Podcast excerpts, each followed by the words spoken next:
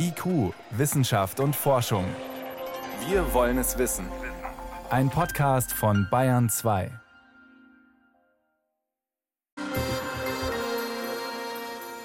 Ein Krieg im 21. Jahrhundert wird nicht nur mit Panzern und Raketen geführt, sondern auch mit der Computertastatur.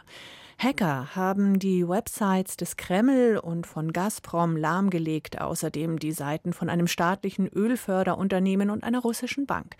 Sie haben Videos über Angriffe ins laufende Internetprogramm des russischen Staatsfernsehens eingespielt und Protestaufrufe gegen den Krieg auf die Websites russischer Medienhäuser geschmuggelt. Mein Kollege Peter Welchering beobachtet das alles. Das ging ja noch weiter. Da war noch mehr. Die haben beispielsweise auch Computer eines Waffenherstellers, nämlich von Tetraeder, angegriffen, teilweise lahmgelegt und dann haben sie 200 Gigabyte vertrauliche Daten dieses Waffenherstellers im Internet veröffentlicht. Und es gab auch einige Datenbanken des russischen Verteidigungsministeriums, die wurden erbeutet. Die Daten auch teilweise veröffentlicht, nicht ganz. Allerdings nach allem, was bisher bekannt ist, waren das keine geheimen Daten des Verteidigungsministeriums, also keine Aufmarschpläne oder irgendwas, was jetzt eine erhebliche strategische Bedeutung gehabt hätte. Wie sehr stört es dann überhaupt jemanden in Moskau? Also das Verteidigungsministerium hat schon recht pikiert reagiert und gesagt, da hätten sich eben Banden rumgetrieben und auch der Staatssender war wohl nicht ganz erbaut davon, dass plötzlich ein anderes Programm auf seiner Webseite lief. Aber das sind Dinge, die werden insgesamt dann doch noch relativ entspannt gesehen. Natürlich so ein Angriff auf einen Waffenhersteller, das ist was anderes. Da sind dann auch die Sicherheitsbehörden schon aktiv. Wer steckt denn hinter solchen Aufrufen und auch den Hacks und speziell zum Beispiel jetzt bei dem Angriff auf den Waffenhersteller? Das sind sehr, sehr unterschiedliche Gruppen. Also da müssen wir erstmal sortieren, um einen Überblick zu kriegen. Das fällt nicht ganz einfach in dieser Angelegenheit. Zum einen haben wir nämlich beispielsweise da die sogenannte internationale IT-Armee, die die ukrainische Regierung ins Leben gerufen hat. Das heißt, es ist eine offizielle Einheit der ukrainischen Armee? Ja, so ganz offiziell nicht. Es ist ein Freiwilligenverband. Und da müssen wir nochmal unterscheiden, nämlich von der offiziellen Cyberabteilung der ukrainischen Armee, die gibt es auch.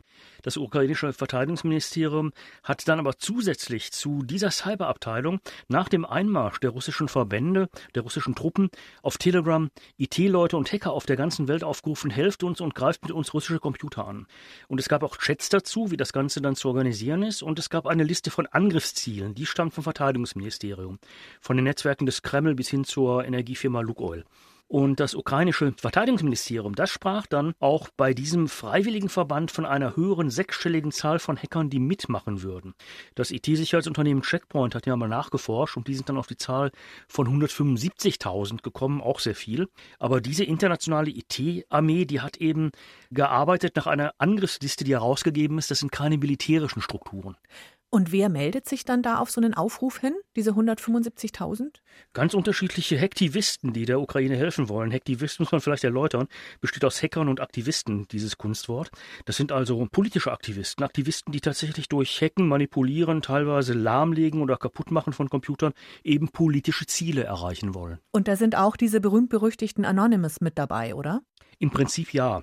Auch Anonymous zählt zum Aktivistenlager, aber unter dem Titel Anonymous, da haben sich jetzt auch so verschiedene Aktivisten gemeldet, da kann man auch leicht einen Überblick verlieren. Und die müssen wir dann nochmal vom IT-Freiwilligenverband des ukrainischen Verteidigungsministeriums unterscheiden. Das macht es natürlich wirklich ein bisschen kompliziert. Einige haben sich dann zu sogenannten DDoS-Angriffen, also Überlastangriffen auf russischen Websites bekannt. Dabei werden Webserver so lange mit Anfragen, mit Datenpäckchen beschossen, bis die in die Knie gehen und dann den Dienst einstellen. Deshalb ja auch das Wort Überlastangriff. Angriff. Mhm. Andere Aktivisten, die haben wiederum behauptet, sie hätten beispielsweise eine Fischzucht angegriffen und da die Industriesteuerung für die Pumpen manipuliert.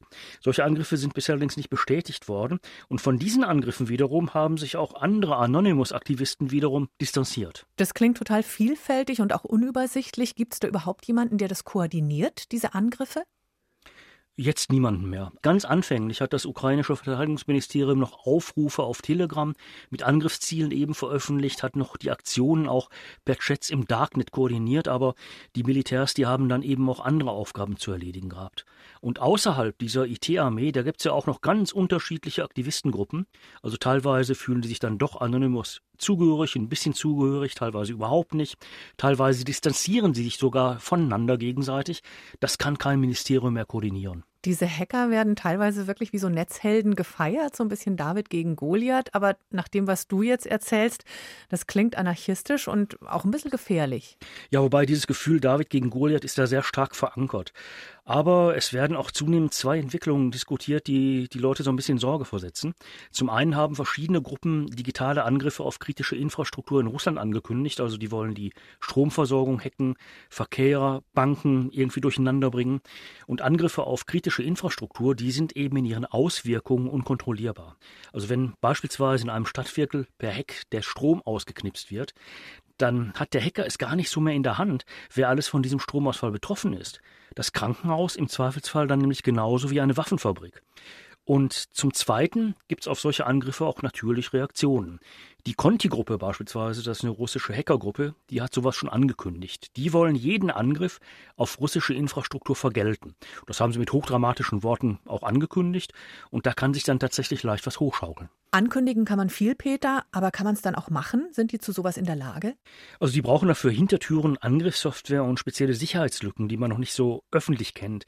Denn so ein digitaler Angriff ist ja keine Sache von heute auf morgen. Da braucht es intensive Vorbereitung. Da muss etwa das Zielnetzwerk ausspioniert werden. Da muss Schadsoftware ins Netzwerk eingespielt werden. Die organisierte Kriminalität, die hat die Ressourcen dafür, die kann sowas. Aber ob tatsächlich dann auch diese Hacktivisten darauf zugreifen können, auf diese Strukturen, wissen wir nicht. Das klingt alles sehr vage und könnte auch eskalieren, oder? Das kann eindeutig eskalieren. Deshalb rät auch der Chaos Computer Club ausdrücklich davon ab, sich an solchen Hacks auf russische Infrastruktur zu beteiligen.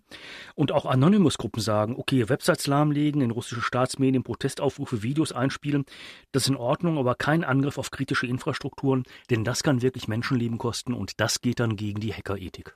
Selbstorganisierte Hackerangriffe im Netz auf die russische Regierung sind nur bedingt hilfreich und auch nicht ohne Risiko, sagt mein Kollege Peter Welchering. Vielen Dank fürs Gespräch. Gerne.